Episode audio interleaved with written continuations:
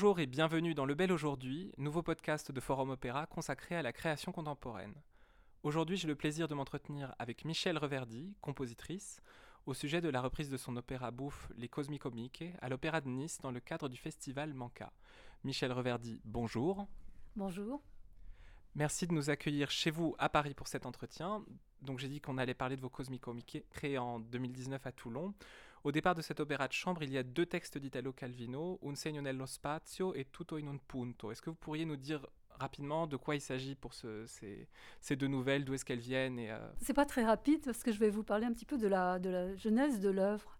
Euh, d'abord, le livre d'Italo Calvino, Les Cosmicomiques, euh, a été édité pour la première fois en, 1965. Euh, moi, je l'ai découvert en 1990 grâce à, Mireille Laroche qui dirigeait la, péniche Opéra à Paris, la péniche qui était amarrée au quai de Valmy sur le canal Saint-Martin. Et euh, Mireille Laroche avait répondu à un projet proposé par le contrebassiste de l'ensemble intercontemporain, Frédéric Stoll, qui faisait également du théâtre et qui désirait dire le texte de Calvin tout en jouant de son instrument. Alors, ils ont demandé, euh, Laroche et euh, Frédéric Stoll, ils ont demandé à trois compositeurs, Bernard Cavana, Jacques Rebottier et moi-même, de mettre en musique trois nouvelles des Cosmicomiques. C'est comme ça que j'ai lu le, livre entier des Cosmicomiques et parce que je voulais choisir une nouvelle. À l'époque, euh, on avait uniquement la traduction en français. Donc j'avais choisi à l'époque Un signe dans l'espace. Euh, l'instrumentation qu'on nous imposait était quand même bizarre parce qu'il y avait trois clarinettes, un alto et la contrebasse évidemment avec Frédéric qui, euh, qui faisait l'acteur. Et il y avait deux chanteuses. Les textes étaient dits et chantés dans, dans la traduction française. Donc le spectacle était drôle, grâce à la mise en scène surtout, et puis aussi grâce au texte, mais pour ma part, je n'étais pas du tout satisfaite euh, du résultat musical. Alors ensuite, les années ont passé, et après le succès de mon opéra Médée à, l'Opéra de Lyon, j'ai eu le désir d'écrire un opéra bouffe, parce que jusqu'alors, alors l'Opéra Médée, ça a été créé en 2003. Donc ça fait presque 30 ans. maintenant, ça fait 30 ans, mais à l'époque, ça en faisait une vingtaine. Et donc, euh, j'ai eu envie de, me lancer dans le comique. Parce que j'ai écrit uniquement des, opéras tragiques jusque-là. Et je me suis dit, bon, bah, je, vais, je vais me lancer dans le comique. Ce qui n'est pas facile, parce que c'est beaucoup plus difficile d'écrire drôle que d'écrire tragique, en musique. Hein. Euh, peut-être aussi en littérature, d'ailleurs. Parce qu'on tombe très souvent dans, le mélo ou bien dans le ridicule. Donc euh, il faut avoir la finesse d'Italo Calvino, justement, pour être euh, un grand écrivain et pouvoir être euh, en même temps drôle. Alors donc, je voulais risquer cette aventure et je me suis rappelé à ce moment-là la lecture des Cosmicomiques d'Italo Calvino. alors je m'étais donc beaucoup amusée en lisant les Cosmicomiques et j'ai donc décidé de reprendre la nouvelle Un signe dans l'espace et d'y ajouter une autre nouvelle de ce recueil, tout en un point. J'ai repris ces textes dans leur langue d'origine, l'italien, parce que je le parle un peu et que j'adore cette langue, et j'ai complètement changé la partie instrumentale, évidemment, afin de donner un large réservoir de timbres variés et intéressants. Alors là, il y a maintenant sept instruments, flûte, euh, qui prend aussi d'un piccolo, la clarinette, un corps, une harpe, un alto, un violoncelle, et surtout une percussion très colorée, avec des instruments traditionnels, mais aussi avec des steel drums, euh, un tambour de bois, des crotales tibétaines, etc. Les nouvelles, alors comme vous l'avez dit en italien, c'est un segno nello spazio e tutto in un punto, m'ont donné matière à composer une œuvre qui se situe entre l'opéra et le mélodrame. Cette œuvre euh, hybride, qui est chantée et parlée, prévue pour être mise en scène, appartient au genre qu'on appelait dans les années 80 euh, le théâtre musical, mais euh, elle reprend tout bonnement euh, les, ingrédients du bouffe italien. Alors j'ai construit deux petites formes réunies par un interlude purement instrumental. Euh, d'ailleurs, dans l'interlude, la percussion a un grand rôle à, jouer. Alors il en résulte un, spectacle d'environ une heure avec un ensemble de chants et trois chanteurs. Et j'ai élaboré le, livret moi-même en italien, mais je n'ai rien changé au texte. Hein. J'ai simplement coupé et euh, j'ai gardé le texte de, Calvin. Alors, euh, Cosmicomique, c'est un, un néologisme formé par Italo Calvino. Est-ce que vous pouvez un petit peu nous expliquer euh, ce qu'il entendait par là et peut-être aussi du coup l'univers dans lequel évolue la narration? Je vais commencer par vous lire une phrase d'Italo Calvino euh, qu'il avait. Enfin, c'est une phrase qu'il avait utilisée dans, dans, une interview. Je vous la lis en italien avec mon accent français. Combinando in una sola parola i due aggettivi cosmico e comico, ho cercato di mettere insieme varie cose che mi stanno a cuore. Ce qui veut dire, euh, en combinant dans une seule parole les deux, ad, deux adjectifs co cosmique et comique, j'ai cherché à mettre ensemble plusieurs choses qui me, qui me tiennent à cœur. Voilà. ce que dit euh, Italo Calvino. Et effectivement, euh, euh, il parle de, la cosmogonie et d'une façon comique. Hein. C'est, un peu ça l'explication du titre. Alors, dans. Il y, a un personnage principal que qu'Italo Calvino appelle le vieux euh, QFWFQ. C'est un, un, nom en palindrome, euh, comme aurait dit Messiaen, euh, non rétrogradable, hein, puisqu'il il appelait les rythmes, ces rythmes des, des, rythmes non rétrogradables, puisque dans les deux sens, on peut, on peut dire la même chose. Et euh, d'après Calvino, c'est alors d'après Calvino, de toute façon, euh, il, a il a déclaré aussi que tous les noms de, ce, de, de, cette, de ces nouvelles euh, sont imprononçables. Aussi bien le, nom du héros, qui est ce vieux QFWFQ, il est très vieux parce qu'il était là avant la création du monde, c'est-à-dire quand il n'y avait rien, il est encore là. Alors il est vraiment très très vieux, mais justement, il, il témoigne de toute l'évolution de, de ce qui s'est passé avant avant, même le Big Bang. Alors voilà, euh, je vais vous peut-être vous donner un peu le, plan de la première nouvelle. Euh, la première, c'est Un segno nello spazio, ça je l'ai déjà dit. L'épopée de QFWFQ euh, cherchant désespérément à marquer d'un signe son passage en un point de l'espace et son désespoir dérisoire devant l'impossibilité d'inscrire sa marque est une merveilleuse métaphore d'après moi, et d'après aussi Calvin, je pense, de la présomptueuse ambition que nous avons tous de laisser une trace. Hein. Il cherche absolument à faire un signe dans l'espace, alors qu'il n'y a rien dans l'espace. Il dit même qu'il n'a même pas de main, il n'a même pas d'outils pour faire un signe, mais il fait quand même un signe. Et alors il y a toute une épopée très, très amusante, c'est-à-dire qu'il fait un signe, et puis évidemment il faut qu'il attende que la planète fasse sa rotation, ça prend quelques, quelques millions d'années, et il attend avec impatience de revoir son signe, et arriver au point où devrait être son signe, rien. Grosse déception, il réattend deux ou trois. Alors, ayant fait ses calculs, il, s'aperçoit que quand la planète tourne, elle ne tourne pas vraiment en rond, mais en ellipse, et que donc euh, ça fait quelques millions d'années de plus euh, pour, pour faire le, tour du monde. Enfin, je ne sais pas comment exprimer la chose, parce que moi, le, les, je n'y connais rien. Alors donc, euh, euh, au bout d'un certain temps, il retrouve l'endroit de son signe, mais désespoir, le signe a été raturé. Ça veut dire qu'il y a un autre type comme lui sur le, dans, la, cosmogonie, enfin, je ne sais pas comment on appelle ça, mais il y a un autre type qui rature ses signes. Et alors ça, ça continue pendant des années, c'est très très drôle. Et là, euh, Italo Calvino, euh, bon, alors, on, comprend, finalement qu'il y a des considérations d'abord sur euh, l'ambition de, laisser sa trace euh, dans, dans, le, monde, mais aussi euh, Italo Calvino introduit dans cette nouvelle, avec un humour vraiment corrosif, euh, certaines considérations sur l'influence de la mode en matière artistique. Parce que euh, QFWFQ, il est sûr d'avoir fait un signe qui est une œuvre artistique quand même. Et, euh, et donc euh, Calvin euh, met en doute comme ça d'abord l'influence. Non, il, au contraire, il, il, ne met pas en doute l'influence de la mode, et, mais il met, il, il met le doute. enfin, il, il, a, il, insiste sur le doute que nous, les artistes, nous ressentons euh, très souvent en face de notre œuvre. Et donc, pour la, la, la, deuxième de ces nouvelles, est-ce que vous pouvez nous résumer en quelques mots de quoi il s'agit? Oui, alors, parce que même avant le Big Bang, alors que tous, les humains, les matériaux de construction du monde à venir, tout était concentré sur un seul point.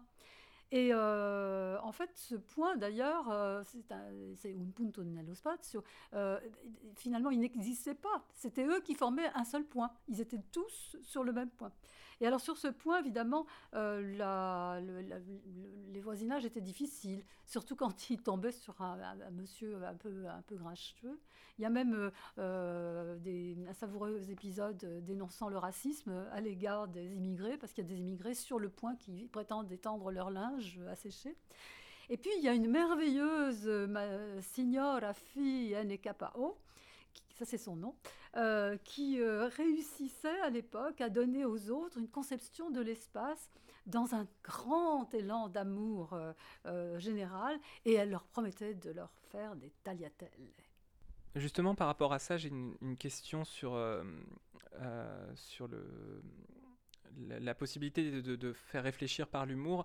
bon, dans ces nouvelles, il y a des questions d'espace, euh, d'expérience de pensée qui m'ont beaucoup fait penser justement aux, euh, postiches et aux petites nouvelles de Umberto Eco. Et euh, ce que je me demandais, c'est comment on peut travailler cette, cette forme d'humour surréaliste et en même temps philosophique en musique. Est-ce que, est que ça s'y prête et comment, comment on s'y prend?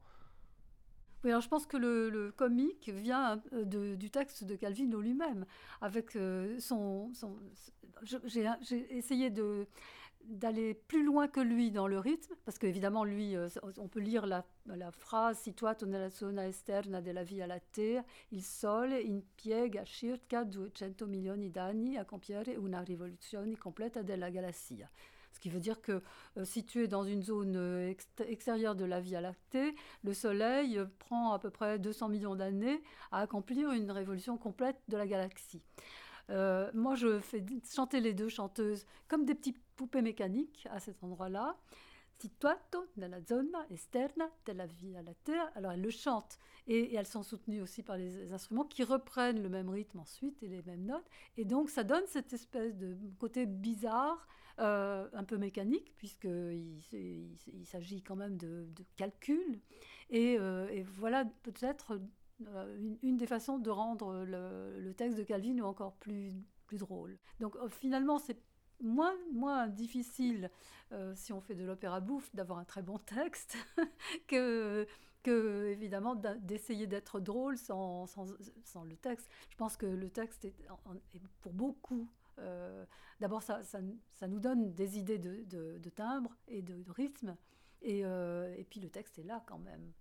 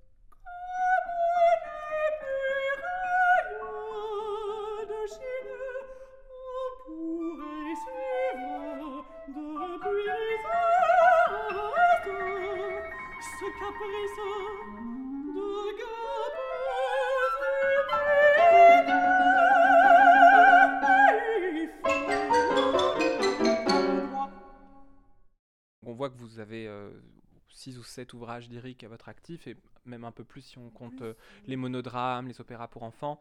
Et euh, ce que je voudrais savoir, c'est ce qui vous attire dans la forme scénique et ce qui vous y fait revenir euh, très régulièrement bah, J'adore le théâtre depuis toute petite. Hein. alors, je peux vous raconter ce que je raconte toujours d'ailleurs. C'est, ma première émotion du lyrique s'est produite vraiment vraiment fortement à, l'âge de 12 ans.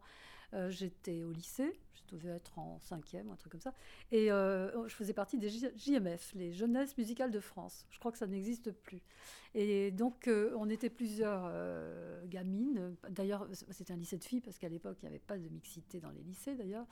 Donc, on était une dizaine de filles qui allions régulièrement à des concerts et à l'opéra pour voir des, spectacles. Euh, les parents se relayaient pour venir nous chercher à la sortie. Et euh, les spectacles étaient présentés par euh, Bernard Gavotti, qui était vraiment pas du tout intéressant, mais enfin qui nous, nous plaisait à l'époque. Et, quand j'ai eu cette, cet âge de 12 ans, on fêtait le, le bicentenaire de la naissance de Mozart. Oui, c'est ça, 56. Et donc, euh, il y avait du Mozart partout. Alors, je suis d'abord tombée amoureuse de Mozart, évidemment. Mais on nous a emmenés, avec les GMF, à l'Opéra Comique, voir les Noces de Figaro, en français, parce qu'à l'époque, on chantait tout en français. Et alors là, ça a été le coup de foudre absolu. Je suis rentrée à la maison, j'ai commencé à écrire un livret, et puis j'ai commencé à écrire la musique. Bon, évidemment, après, j'ai tout balancé. Mais euh, ce qui est très, très drôle, c'est que c'est encore Emmanuel Rebel et, Yves Balmer qui, ont écrit le, livre sur, sur, moi, qui ont remarqué que je commençais par écrire des livrets avant d'écrire la musique. Et effectivement, pour la plupart de mes œuvres lyriques, soit j'ai écrit moi-même, enfin j'ai écrit les livrets euh, en, partant des, œuvres. Euh, ah oui, le, pas, pas, pour m'aider. J'avais deux, euh, extraordinaires, Bernard Banoun et Guy Fritsch, qui, qui ont fait vraiment un très très beau livret. Mais sinon, pour d'autres œuvres, c'est moi qui ai fait le livret, comme ici, où j'ai glané un petit peu dans, l'œuvre, en, essayant de ne pas trahir l'écrivain. J'adore la littérature, j'adore le théâtre, je vais tout le temps au théâtre. Euh, avec ma mère, justement, euh, on allait faire la queue au petit guichet de la Comédie Française euh, quand j'étais enfant. Pour, pour, voir tous les classiques. Donc vraiment, le théâtre m'a accompagné toute ma vie. Mais il y a des choses qui m'ont accompagné toute ma vie, c'est aussi la peinture.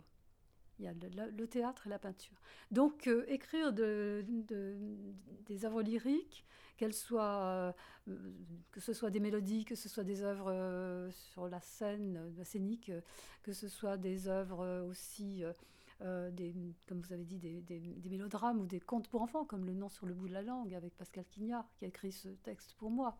Et donc tout ça, ça m'a beaucoup, ça m'a toujours beaucoup intéressé. Et j'aime les beaux textes.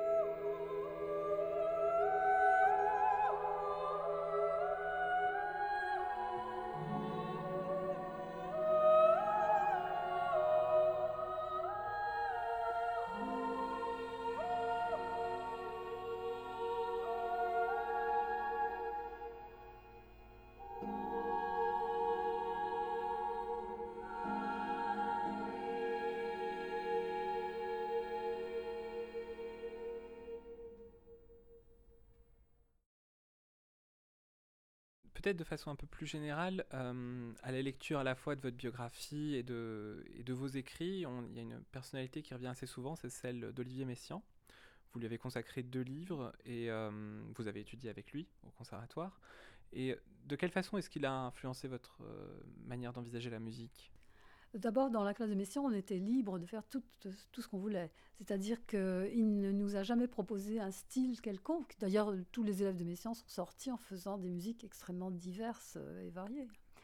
Euh, en quoi il m'a peut-être euh, encouragé? Bah C'est peut-être dans l'utilisation de l'harmonie d'abord. Et puis aussi, il y a le rythme il m'a appris à, ne pas avoir une métrique régulière. Alors maintenant, j'écris quand même avec des barres de mesure parce que c'est quand même plus facile pour les musiciens euh, aux répétitions. Mais quand j'imagine les phrases musicales, il n'y a pas de barres de mesure. Je les ajoute après, évidemment. Donc on a beaucoup parlé d'Emmanuel Rebel et d'Yves Balmer. Ils vous ont consacré une monographie et euh, ils vous qualifient de la sorte Michel Reverdy, compositrice intranquille. Alors qu'est-ce qu'il y a d'intranquille chez vous? Tout mais euh, surtout euh, en ce qui concerne euh, ma musique, je doute de tout. Et je crois que, bah, d'ailleurs, c'est pour ça aussi que j'aime Italo Calvino, parce qu'il met en évidence le doute de, l'artiste, effectivement.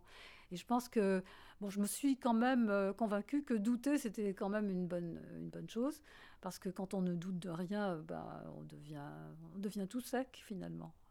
Peut-être pour conclure, euh, vous avez écrit au sujet de votre opéra Médée, Il n'y aura jamais dans le monde une place pour la vérité. Est-ce que une part de votre travail euh, de compositrice consiste à établir ou rétablir une sorte de vérité euh, subjective pour vous? Je, suis, je, suis extrêmement outrée par les injustices, quelles qu'elles soient.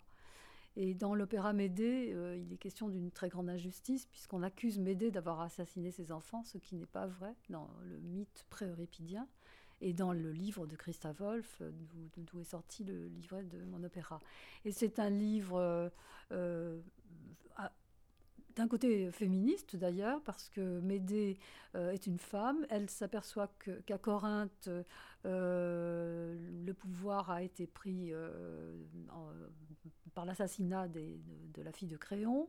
Euh, elle-même euh, est mise euh, à l'écart de, la, société parce qu'elle est étrangère, parce qu'elle vient de l'Est. Ça, c'est Christa Wolf. Hein. Elle vient de l'Est et, et, elle, elle, ose se promener les cheveux à l'air et en riant aux éclats. Et alors qu'elle devrait être comme une petite souris dans un coin. Donc voilà, je crois que ce, ce genre d'injustice, puis dans la vie courante. Euh, il y a beaucoup d'injustices aussi. Et je pense que peut-être euh, les textes qui me touchent, ce sont précisément les textes qui, euh, qui essayent de, de, mettre en évidence le mensonge et, et l'injustice afin que les gens en prennent conscience. Merci beaucoup Michel Reverdy pour cette invitation chez vous. Je rappelle que votre opéra Les Cosmico Mickey sera repris le 11 décembre à l'Opéra de Nice. La mise en scène est signée Victoria Duhamel et nous y entendrons Mélanie Boisvert, Alban Carrère et Francesco Biamonte. Les solistes de l'Orchestre de l'Opéra de Nice seront placés sous la direction de Léo Varinsky et il s'agit d'une production en partenariat avec le festival Manca. Quant à moi, je vous retrouve très bientôt pour un nouvel épisode du Bel Aujourd'hui.